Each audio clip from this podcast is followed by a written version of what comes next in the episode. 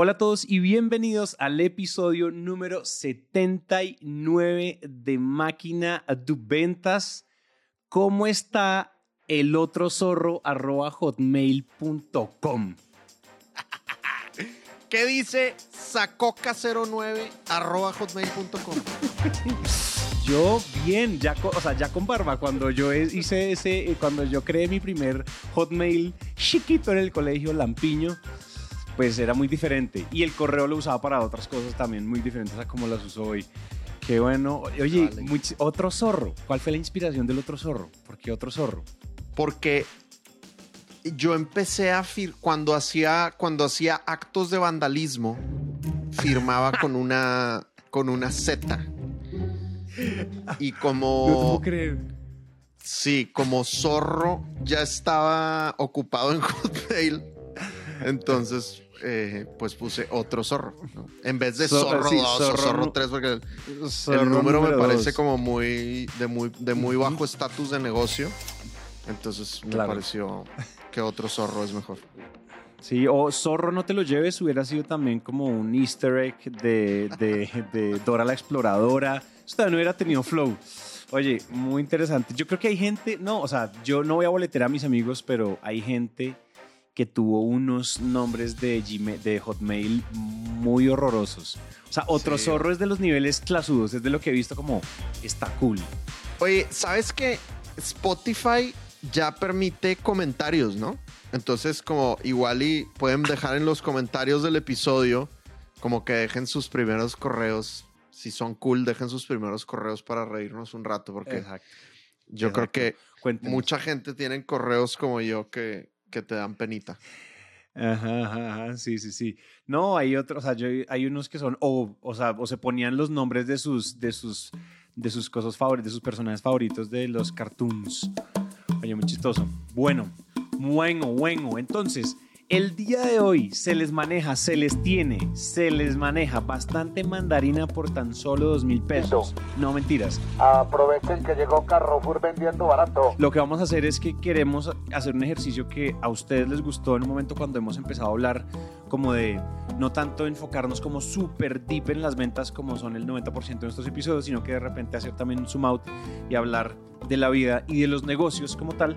Esto no es un episodio solo dedicado a, emprendedores, esto no es un episodio dedicado solo a vendedores, esto no es un episodio solo dedicado a gente que quiere salir adelante simplemente porque sí, sino que esto en realidad es lo paralelo, o sea, como una de las capas del sándwich que a Dani y a mí nos han traído hasta, hasta acá y sobre todo responde una pregunta que a mí siempre en los podcasts me ha encantado y es, ¿qué le diríamos ¿Cuáles serían esos dos o tres consejos? En este caso vamos a hablar de cuatro consejos que le diríamos a nuestro viejo Santi, a nuestro viejo Dan, particularmente de hace 10 años.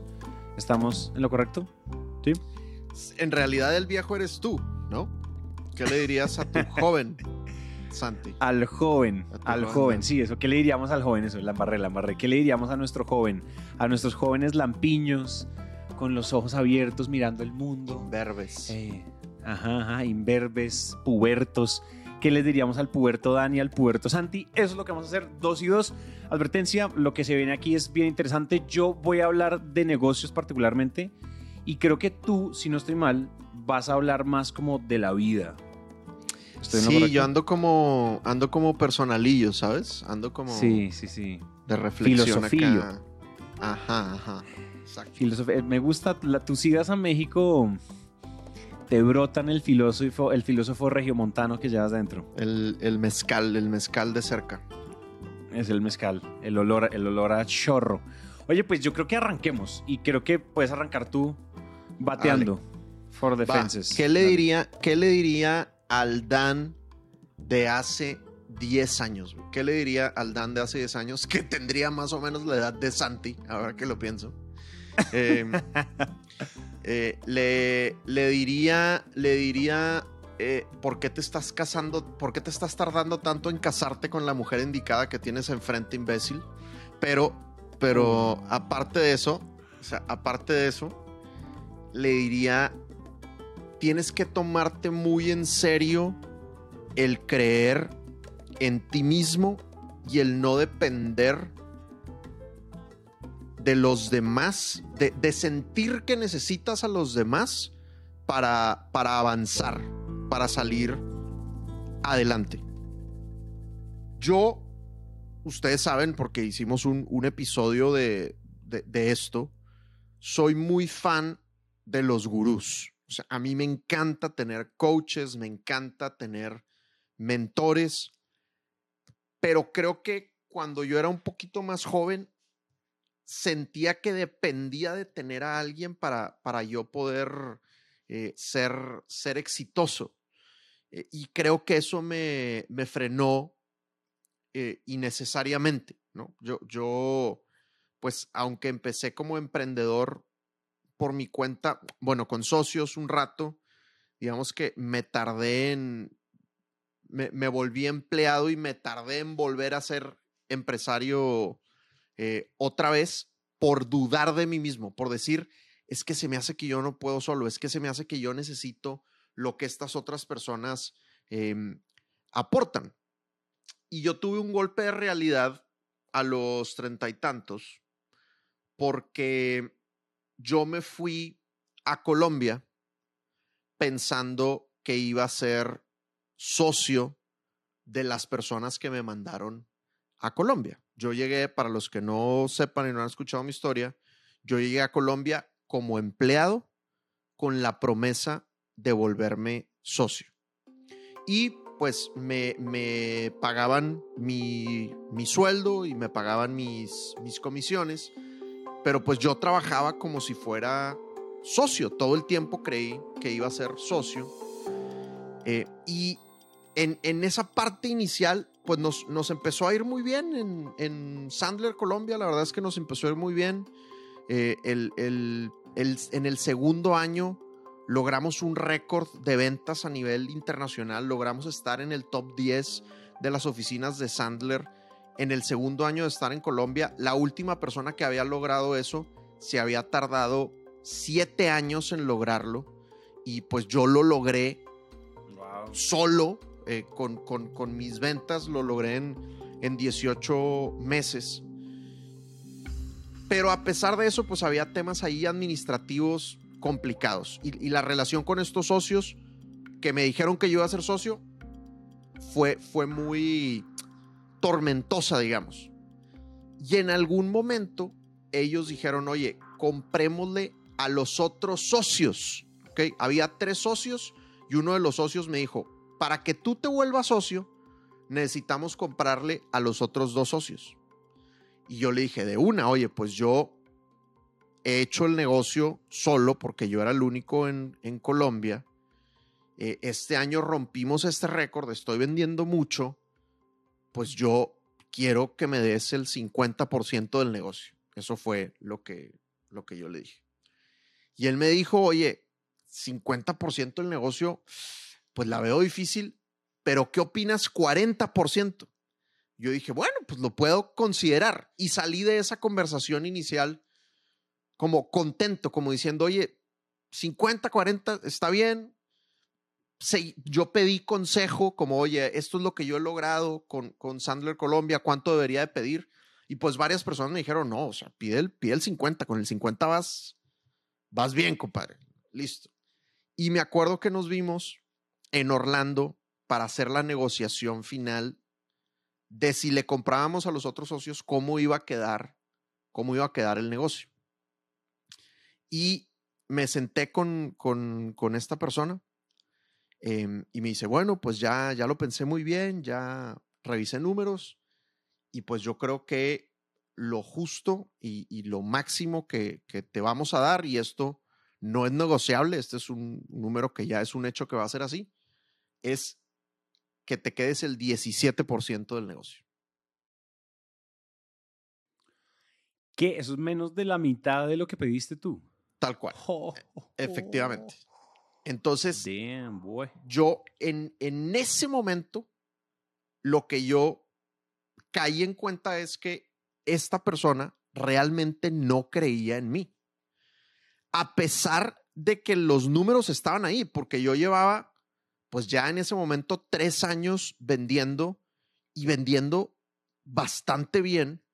Eh, de nuevo, pues yo solo mm, tenía ahí una, una asistente administrativa, pero pues eh, yo, era el- yo vendía, yo entrenaba. Y entonces en ese momento yo dije, ¿sabes qué? Yo no puedo estar aquí. Yo no puedo, o sea, yo no puedo estar en un lugar en donde estoy demostrando con tantos hechos y esta, esta persona no cree en mí. Y de nuevo, fue un golpe de realidad para mí porque yo creía ciegamente en esta persona. Y yo creía que esta persona creía en mí. Y entonces me di cuenta que yo me estaba como, como traicionando a mí mismo, dándole tanto poder a esta persona sobre, sobre mi propia vida, porque yo realmente muchas decisiones de vida que había tomado en los últimos tres años las consultaba con esta persona o, las evaluaba con, con, con base en la relación con esta persona y la posible, y la posible sociedad. Y pues, para no hacerles el cuento largo, pues efectivamente Terry y yo terminamos comprando Sandler Colombia y, el mundo se volvió infinitamente más colorido y, empezamos a romper unos récords. O sea, yo- simplemente yo decía como, ¿por, por qué no hice es- esto antes? ¿no? Y la respuesta es, pues, por falta de fe en, en mí mismo. Eh, entonces, yo sé que todo mundo dice el tip de cree en ti mismo, todo mundo dice el tip. Yo simplemente les comparto esta, esta historia porque creo que el creer en ti mismo es algo, no es una frase vacía, o sea, es algo que realmente te tienes que tomar muy, muy en serio si quieres ahorrarte tiempo en, en- en tu camino a las metas que te has trazado. Bárbaro. ¿Sabes que me gusta eso? Me gusta como el, darle la vuelta mm, al, cliché y que en serio, o sea, es cliché porque sirve de algo, porque igual es útil, porque igual, es decir, lo repetimos mucho, pero en general aplicarlo. Yo creo que en general la sabiduría popular tiene el problema de la aplicabilidad, es decir, lo decimos mucho, pero al momento de volverlo, de volverlo real, tiene sus retos y tiene sus stoppers y hace que hay muchos obstáculos que pueden caer ahí. Y yo creo que eh, le acabamos de meter algo de técnica, o sea, creer en uno mismo definitivamente es una cosa que yo creo que todo el mundo en algún momento se puede sentir identificado con esto y nuestra audiencia, a nuestra audiencia le puede caer como anillo al dedo, porque quién sabe en qué, o sea, si, si en este momento ustedes están en una encrucijada como en la que estuvo Dan, pues probablemente es momento de el boost de fe en ti mismo y mandarse.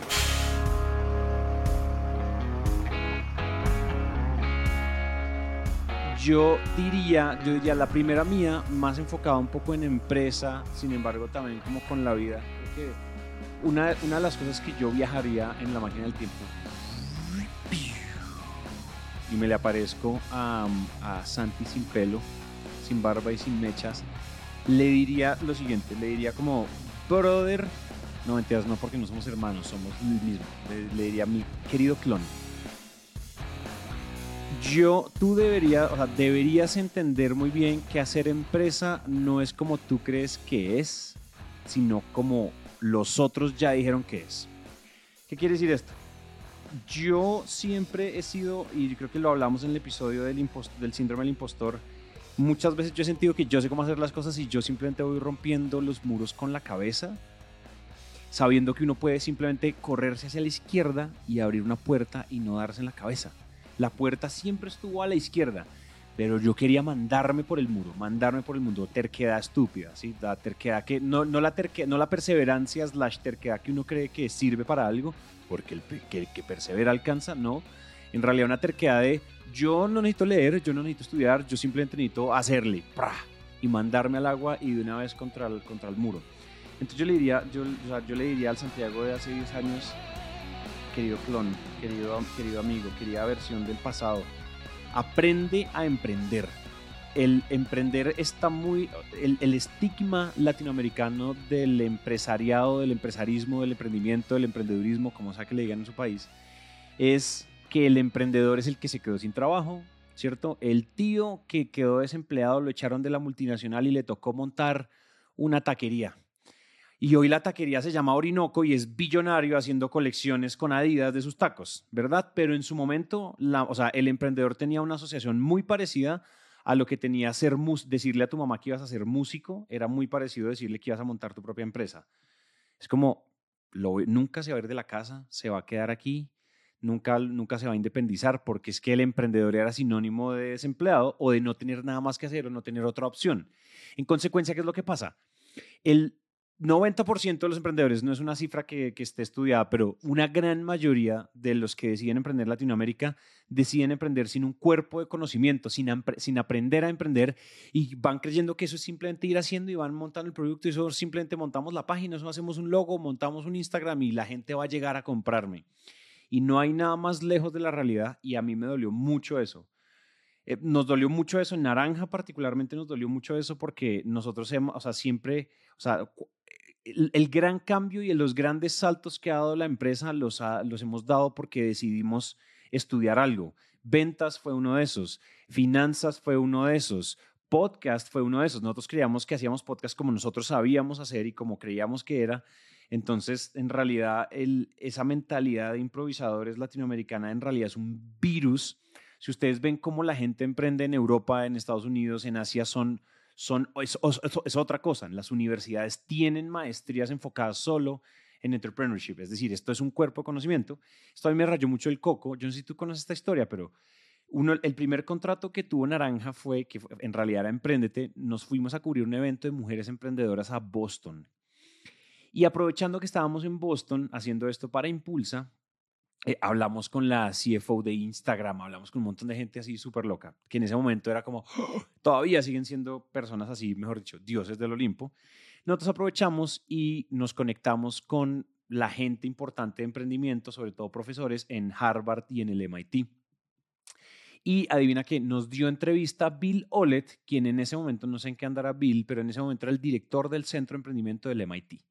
También escritor de un libro que se llama Discipline Entrepreneurship, un recontra hiper mega libro recomendado. Tremendo. Wow. Eh, para todos los que quieran emprender. Donde él decía, donde la, donde la tesis de él principal era, miren, emprender es una disciplina como el derecho, como la medicina, como cualquier otra. En consecuencia, de emprender tiene que tener un cuerpo de conocimiento, así como ustedes ven derecho 1, derecho 2, derecho 3, eh, legal, derecho no sé qué, contractual, no sé qué, bueno, todo lo que ve un, un, abogado, lo mismo debería estar estructurado para aprender a emprender, ¿sí? Porque en general hemos todos luchado contra el estigma de emprender es el que, el que se quedó sin nada que hacer, ¿no? Entonces, creo que yo me diría, yo me diría eso y yo diría como, brother, te, te, te ayudas mucho, te ayudas mucho si aprendes a emprender y entiendes cosas como tamaño de mercado, entender que, por ejemplo, no sé, uno no puede construir empresas grandes en mercados pequeños, las, las empresas enormes, las compañías enormes o sea, uno tiene que saber en qué mercado se mete. Nosotros nunca medimos el mercado en el que nos estábamos metiendo y nos metimos probablemente el mercado del podcast fue y es el mercado más pequeño que hay, o sea, de los mercados más pequeños que hay. Es decir, nosotros somos la empresa más grande siendo casi 40 personas. ¿Eso qué, eso qué te dice del mercado? Cuando, no sé, métete a software as a service de tecnología de administración de inventarios. Es un mercado donde la empresa más grande tiene 7 mil empleados y la empresa más grande factura 3, 4 billones de dólares en México, por ejemplo. Entonces, ese tipo de cosas no las sabíamos, no sabíamos cómo eh, estructurar una propuesta de valor, no sabíamos un montón de cosas y yo diría como estudiar eso.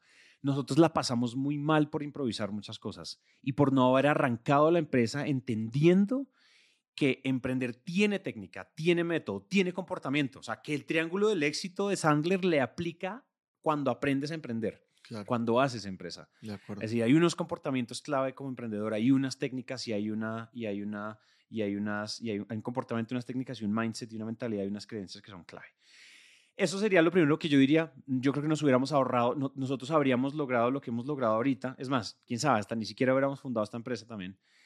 Mm, porque esta empresa en el papel, o sea, bajo el método, esta empresa no tenía sentido por ningún lado. Entonces nosotros lo que hicimos fue sacar esta empresa adelante a punta de golpear la cabeza contra las paredes todo hubiera sido mucho más sencillo, ¿sí? O sea, el patrimonio de cada uno de los socios sería probablemente el cuádruple si hubiéramos arrancado en un mercado mucho más grande, mucho más. Nuestro timing fue pésimo. O sea, una de las cosas que enseña Discipline Entrepreneurship, por ejemplo, este libro de Bill Olet, Ajá. que lo vamos a dejar listado en las, en las, en las notas del episodio, es el timing. Usted puede tener, o sea, el bombillo tenía sentido cuando la industria, de, la industria ballenera del aceite de ballena ya estaba muriendo, ¿cierto? Se, estaban, se estaba agotando y los precios estaban disparados. Muchos de los factores macroeconómicos hizo que un bombillo tuviera sentido. El bombillo no hubiera tenido sentido en otro momento, por ejemplo.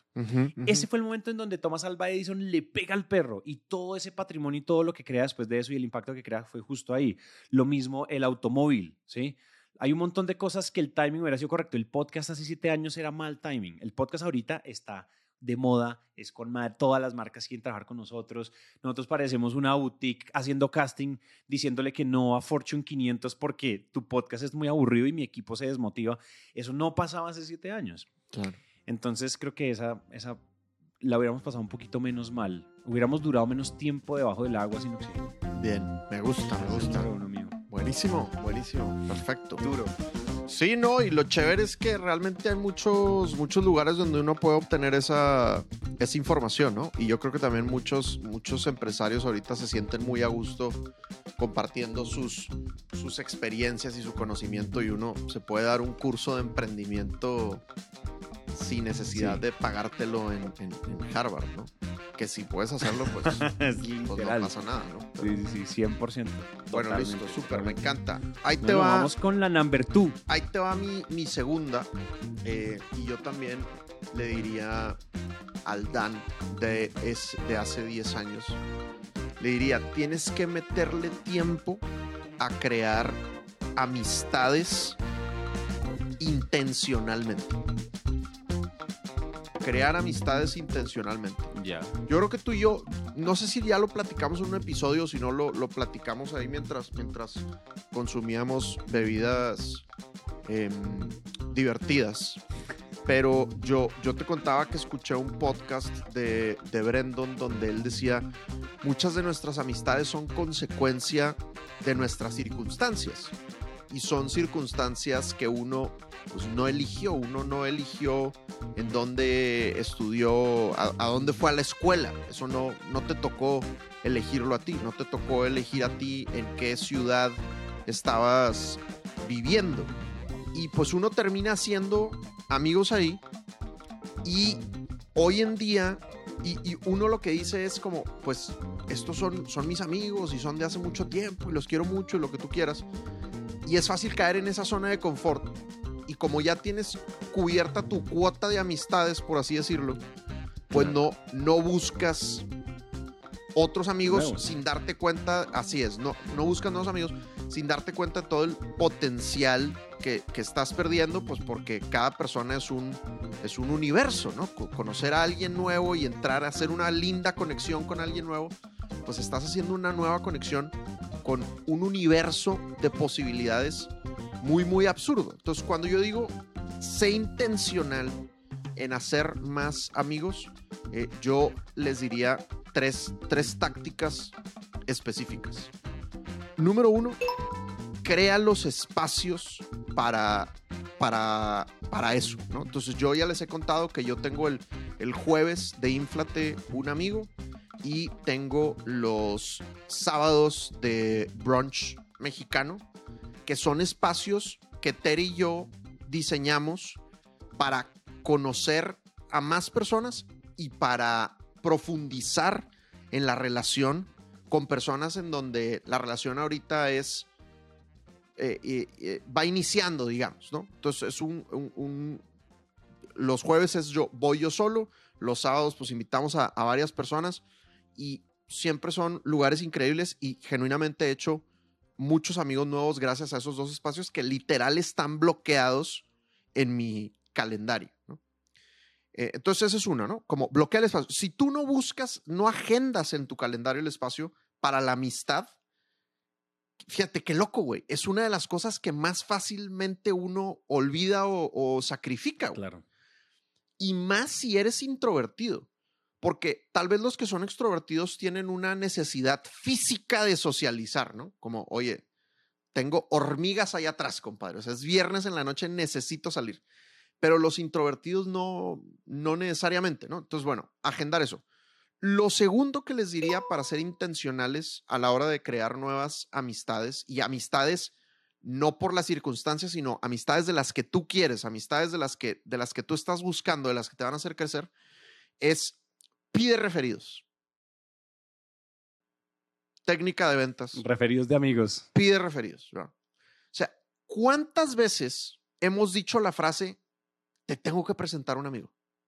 Te tengo que presentar a un amigo. O pienso, híjole, es que si yo conecto a Santi con este cuate, siento que serían súper buenos amigos. Sí, sí, sí. Y, y, y we, we don't follow through, güey. No lo ejecutamos. Se queda en un, se queda en un pensamiento. Y ahí lo que estamos haciendo es, estamos evitando la unión de dos universos que crearían cosas maravillosas si se unieran.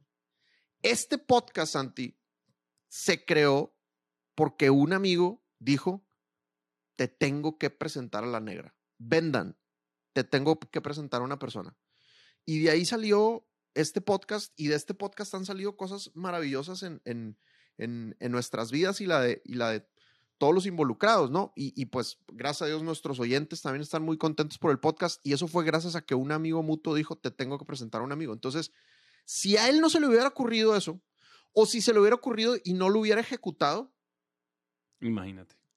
Esto, esto no existiría, güey. Entonces, o sea... Los efectos mariposa de las amistades. De cierta manera tenemos una responsabilidad cuando pensamos en, oye, esta persona y esta persona siento que se llevarían bien. Pues ejecútalo, güey. O sea, aprovecha el espacio, ¿no? Y si tú haces eventos en tu casa, te gusta hacer fiestas como pues a Teresa y a mí nos encanta siempre tener gente en la casa. Oye, pues la técnica es, oye, Santi, ven, pero trae un amigo. O sea, fíjate, uno de mis, de, mis mejores amigos que está escuchando esto en este momento, porque es el productor del podcast, es, es, es Manu, güey. Y pues Manu llegó a mi vida por, por tu culpa.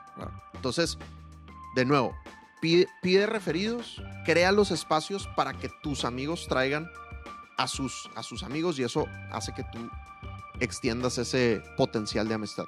Y la tercera técnica es pide ayuda a los que están 10 años adelante de ti. O sea, en las conversaciones, sé más vulnerable. No tiene, ni siquiera tienen que ser los que están 10 años más adelante de ti. A cualquier, a cualquier amistad, sé, sé más vulnerable. O sea, muchas veces somos muy limitados en cuando estamos teniendo un reto. No pedimos el consejo. Y lo que hacemos es que limitamos el potencial de profundización en la relación. O sea, una cosa es que yo diga, oye, me está pasando esto en la empresa o me está pasando esto con una venta. A que yo diga, oigan, me está pasando esto con una venta, me encantaría escuchar su consejo. Si ustedes fueran yo, ¿qué harían? Y esa vulnerabilidad y ese intercambio de, de, de ideas termina haciendo que la relación vaya más profundo. Porque a fin de cuentas la gente dice, mira, a mí me pasó algo similar, déjame te cuento. Y te van a compartir, te van a regalar un pedazo de su intimidad cuando te están contando esa historia, ¿sabes? Entonces, fíjate, un, un diagnóstico que uno tiene que hacer. Si tú ahorita estás teniendo un reto, o más bien, piensa en un reto que estés teniendo, porque todos tenemos retos en todo momento, ¿no? Piensa en un reto que ahorita estés teniendo, un reto importante en tu vida que ahorita estés teniendo. Y pregúntate, ¿yo le pediría consejo a mis amigos acerca de este reto? Y si tu respuesta es claro, güey. Tengo dos, tres amigos a los que les pediría consejo. Bien, chévere, cool. Prueba ácida, prueba ácida. Pero puede que algunos digan, pues le pediría ayuda a un coach o le pediría ayuda a, a, un profesor de la universidad o la maestría, pero a mis amigos no les pediría consejo, ¿no? Entonces, si ese es el caso, pues puede ser que te falte complementar tus amistades. Válido que tengamos los amigos para, para tomar, por supuesto que hay que tener los amigos para tomar y para rumbear y para la fiesta, claro, pero pues también hay que tener los amigos que nos aporten en otras áreas de la, de la existencia. Oye, a, mí, a mí me gusta mucho. Y mira que la calidad de tus amigos es la calidad de tus consejos. Creo que tú has visto como eh, cuando tienes un reto, tú, el- el- en inglés dice, you rise to the challenge, ¿no? Como tú estás a la altura de tu... Y en realidad yo creo que eh, cuando uno tiene un reto grande en la vida, uno no está a la altura del reto. Al contrario, yo creo que el reto, o sea, tú caes al promedio de, tu, de, tus, de las personas que te rodean. Cuando el reto es de verdad, o sea, si el reto es, es que no sé hacer brownies, pues probablemente no estamos hablando de ese tipo de retos. Yo entiendo esto como retos macro, retos poderosos de la vida, ya sea de la vida y de los negocios. Porque yo creo que uno no necesariamente tiene que tener amigos genios de los negocios, uno que otro, claro, sí, pero también se trata de, la, de, los consejos de vida. Es decir, eso me parece interesante de- yo creo que muchas veces los retos, y eso nos ha pasado mucho, es decir, muchas veces consejos que tú me has dado son los consejos que se implementan, consejos que después se vuelven, se ramifican en un montón de cosas positivas. Mm, gente que tú me presentas se ramifica en un montón de cosas positivas. Es decir, yo podría ahorita demorarme solo cinco minutos y decirte la cantidad de patrimonio que tú, como amigo mío, me has traído en consecuencia. Literal, yo puedo hacer la cuenta. Yo puedo decir, Dan me trajo a mí, o sea, yo soy 500 mil dólares más millonario gracias a que conozco a Dan desde hace tres años. Es decir, yo puedo te dar un número exacto. Entonces, ese tipo de cosas también son muy cool. No digo que tus amigos míralos con ojos de dólares en las, en las cestas, pero hay retornos de todo tipo. Número uno, creo que en las amistades hay retornos de todo tipo. Está el monetario, está el emocional, está el de juerga y fiesta. Hay un montón de... Pero, ah, o sea, si, tienes, o sea, si, si este amigo es solo para la rumba, que sea el mejor de la rumba. Claro. Si este amigo es, es un gran amigo que está, que me ayuda en temas de negocios, que sea, sí, o sea, es decir, tus retos siempre caen a la altura, al- caen, en- caen sobre el promedio de tus amistades y en realidad no eres tú el que rise to the challenge, en realidad creo que es, eso falls to the average of your friendships. Me encanta. ¿Qué, ¿Cuál diría yo? Oye, ¿estás de acuerdo con eso que acaba de decir? Yo acabo de hacer un rambling ahí. No, no, no, estoy, estoy, me, me encanta. Fíjate, alguna vez eh, me dijo mi, mi coach de liderazgo, me decía, tu equipo, estamos hablando de, de, de- de mi equipo, de Sandler Dan Macías, ¿no? Eh, me decía, tu equipo es tan fuerte como tu persona más débil. Y, y- y a fin de cuentas, o sea, hace, hace total sentido. O sea, la manera como vas a enfrentar tus retos es tan fuerte como la gente con la que te rodeas, ¿no? Como el promedio de la gente con la que te rodeas.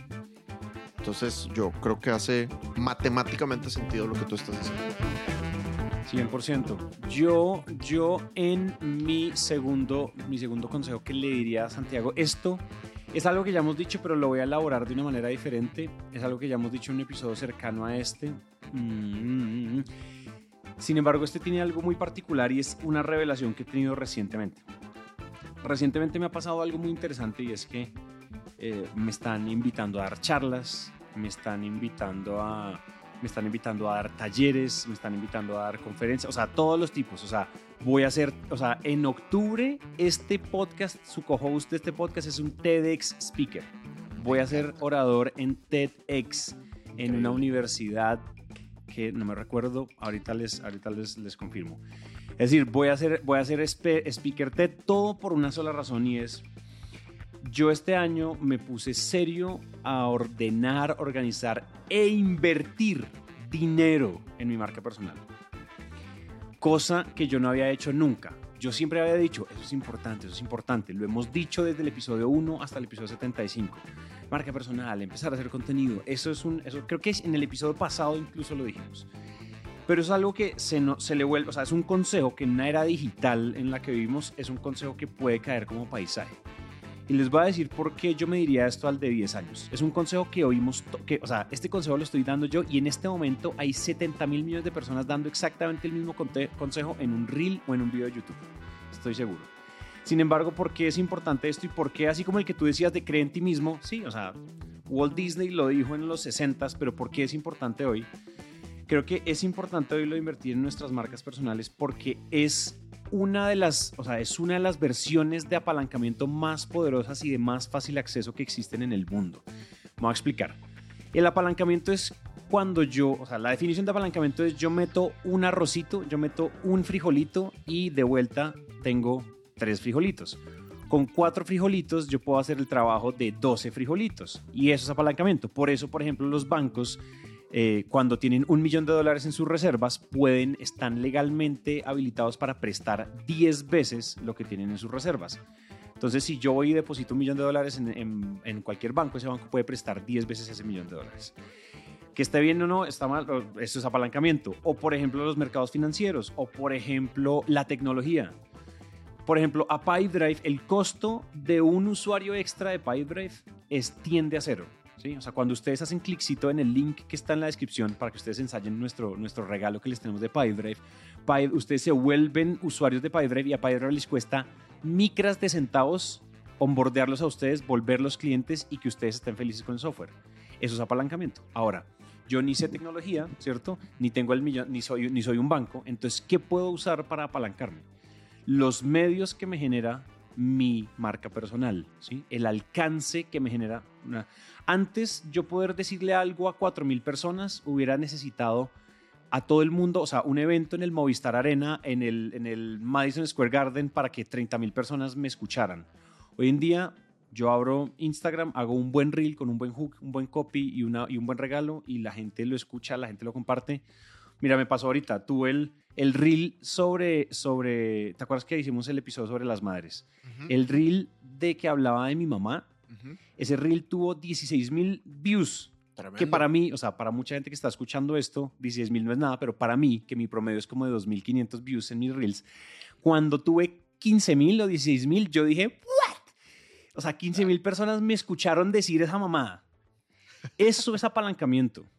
Ahora, imagínate, y eso, y eso, o sea, yo estoy, o sea, soy TED Speaker, hago esto, hago lo otro, suena como que me estoy echando muchas flores, pero lo que quiero es poner el contraste. Imagínense si eso es trabajando tres meses, o sea, cuatro meses poniéndote serio en 2022, en 2023 con tu marca personal. Imagínate si yo lo hubiera hecho en 2013. Claro. Si en 2013 a mí me apasionan los negocios y empiezo a crear contenido y empiezo a hacer cosas, abro un canal de YouTube, hago lo que sea. Claro. Desde, eh, con todo lo que estaba haciendo, imagínate dónde estaría yo si yo hubiera arrancado en 2013. Claro, tenía el pañal pegado al rabo, Sí, sí, sí. pero imagínate dónde estaríamos. Imagínate tú, o sea, ¿dónde estarías tú si en 2013 No, hubieras empezado vato. a hablar de lo que quisieras hablar? Ni me digas, güey, ni me digas.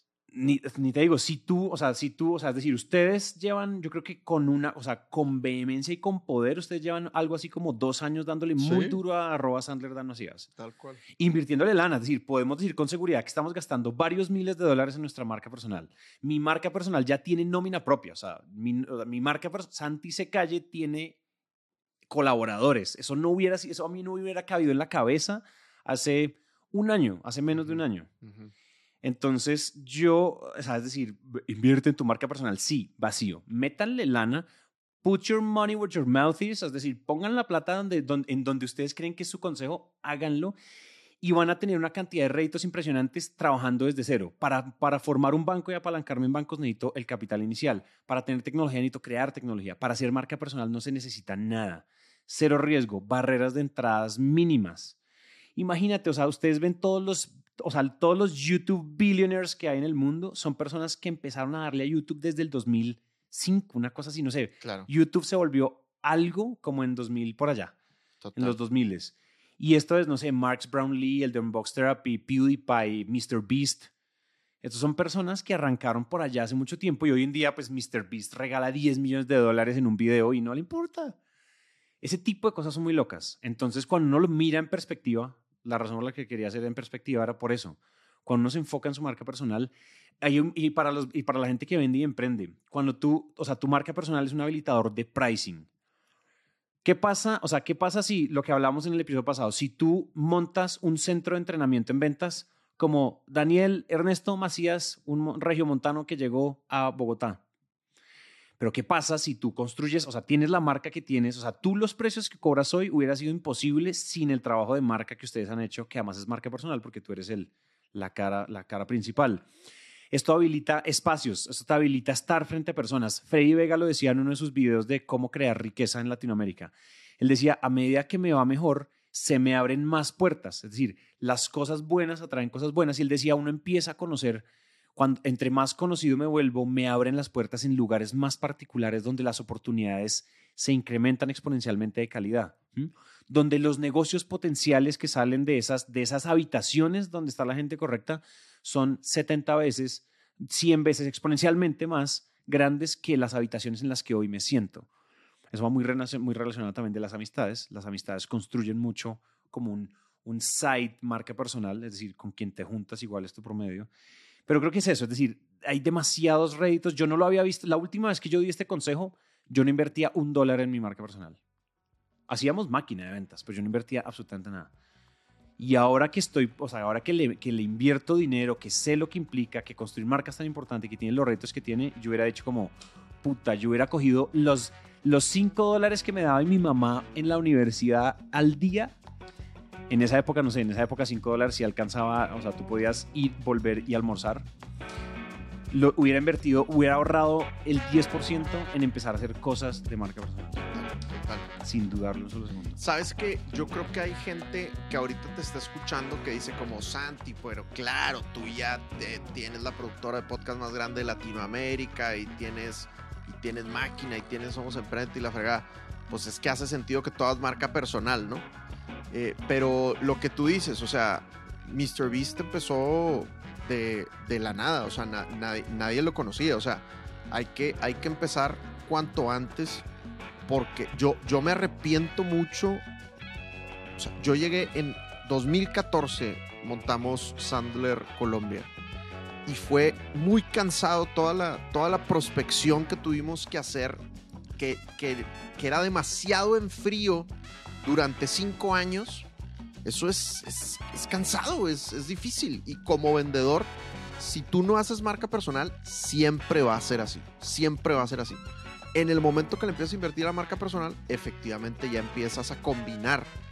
Claro que haces la prospección activa de salir tú a buscar, pero también mucha gente te llega, ¿no? Porque, porque, o sea, el, word of mouth es un buen resultado de que, de que uno haga marca personal. Entonces, si alguien está diciendo como, oye, es que yo, ¿quién soy ahorita para hacer marca personal? Pues escúchate el episodio pasado del síndrome del impostor eh, no, no te preocupes y, y empieza con lo, con lo que tienes porque es una tremenda inversión. Es una inversión que tiene mucho, pero mucho eh, interés compuesto. Yo, yo le digo a la gente, a mí me empezaron a decir, están buenos tus videos de YouTube, síguelos haciendo. Eso me lo empezaron a decir seis meses después Del primer video. de empezar a hacer los videos. Y esos videos los hacía yo con mi celular y yo mismo los editaba y yo mismo los subía. Claro. Y ahorita ya me paga dinero YouTube. Y eso lo empecé a hacer hace tres años, ¿no? Sí. Y ahora todos los meses me llega un cheque de YouTube. Y en cinco años me va a caer mucho dinero de YouTube. Mucho dinero de YouTube me va a caer. Entonces, Imagínate. Me arrepiento de no haber empezado antes. Sin duda me arrepiento de no haber empezado antes. Pero qué bueno que empecé hace tres años. Exacto, eso es como, O sea, eso es como los tiempos Sí. del consejo de el mejor momento de sembrar un árbol. El primer mejor momento para sembrar un árbol fue hace 20 años. El segundo mejor momento es ya.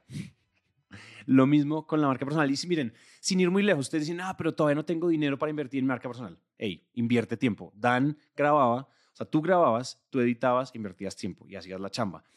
Y otra cosa, sin ir muy lejos, ah, es que yo no sé de qué hablar, yo no quiero ser voz pública. Marca personal no simplemente es ser youtuber, también hay que aclarar, hay que ponerle más matices a esto. Es tener un LinkedIn pulido. Consejo de Guillermo González Pimiento, episodio número 8. 19. 19. Episodio 19. número. Dios, uy, mis números están en la mala. Episodio número 19. Vayan y organicen su LinkedIn de la manera correcta. Miren, o sea, mi, mi novia ahorita está haciendo, está cambiando de trabajo eh, y está haciendo, pues puede ser un cambio de carrera, está como en, un en, su, en una encrucijada laboral. Y el día que organizamos bien su LinkedIn, o sea, el día que organizamos bien su LinkedIn de he pasado por acá, trabajo por acá, yo sé hacer esto, me gusta esto, esto, lo otro, o sea, en qué soy buena, o sea, organicen, en vez de que el LinkedIn sea como la típica hoja de vida ahí tirada, chapoteada contra las paredes, uno organiza bien su marca personal profesional y te llueven las ofertas. En este momento Dani no tiene, o sea, está en la encrucijada de tengo que elegir entre qué compañía me apasiona más trabajar, ¿sí? En, en, cuál me apasiona más y no estoy pensando en, ay, ¿será que sí va a haber trabajo? Estamos en recesión. En medio de la cabrona recesión que ya todos los medios declararon, a Daniela le sobran ofertas laborales por el triple del sueldo que se ganaba antes. Simplemente porque organizó, supo hacer la chamba en su LinkedIn. No necesariamente tiene que salir a ser youtubers. Es hacer bien el trabajo cuando uno, o sea, en donde quiere resaltar. Tiene muchos, muchos réditos, muchos réditos, sobre todo en la era digital que es bárbaro. O sea, creo que eso es, yo no diría, no, no tengo Muy nada bien. más que agregar. No, no, no, me encanta. Ahí te va, ahí Ay, te ay, va ay. el resumencillo sensual De una. eh, de los, los cuatro consejos que diríamos viajando en la máquina del tiempo. Eh, número uno, eh, tómate muy en serio el, el creer en ti mismo, el no depender de otras personas para, para avanzar. Número dos, hay que emprender como los que saben emprender, no como uno cree que se debe emprender. No hay que inventarse el hilo negro, ve y busca a la gente que ya sabe emprender y te vas a ahorrar muchos golpes de cabeza. Número tres, métele tiempo a ser intencional en la creación de nuevas amistades. Conocer a una nueva persona es conocer un nuevo universo y eso puede traer eh, demasiadas consecuencias insospechadas en tu existencia. Y por último, invierte ya en marca personal.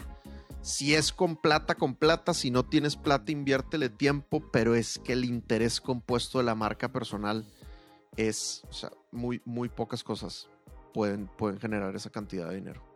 De acuerdo. De acuerdísimo. Y ahí Eso está, es. Papa Lordy. Woo. Ahí está. Short and sweet, baby. Listo. Ajá, Muy bien. Ajá. Entonces, Listo. con eso decimos que Lo te tenemos.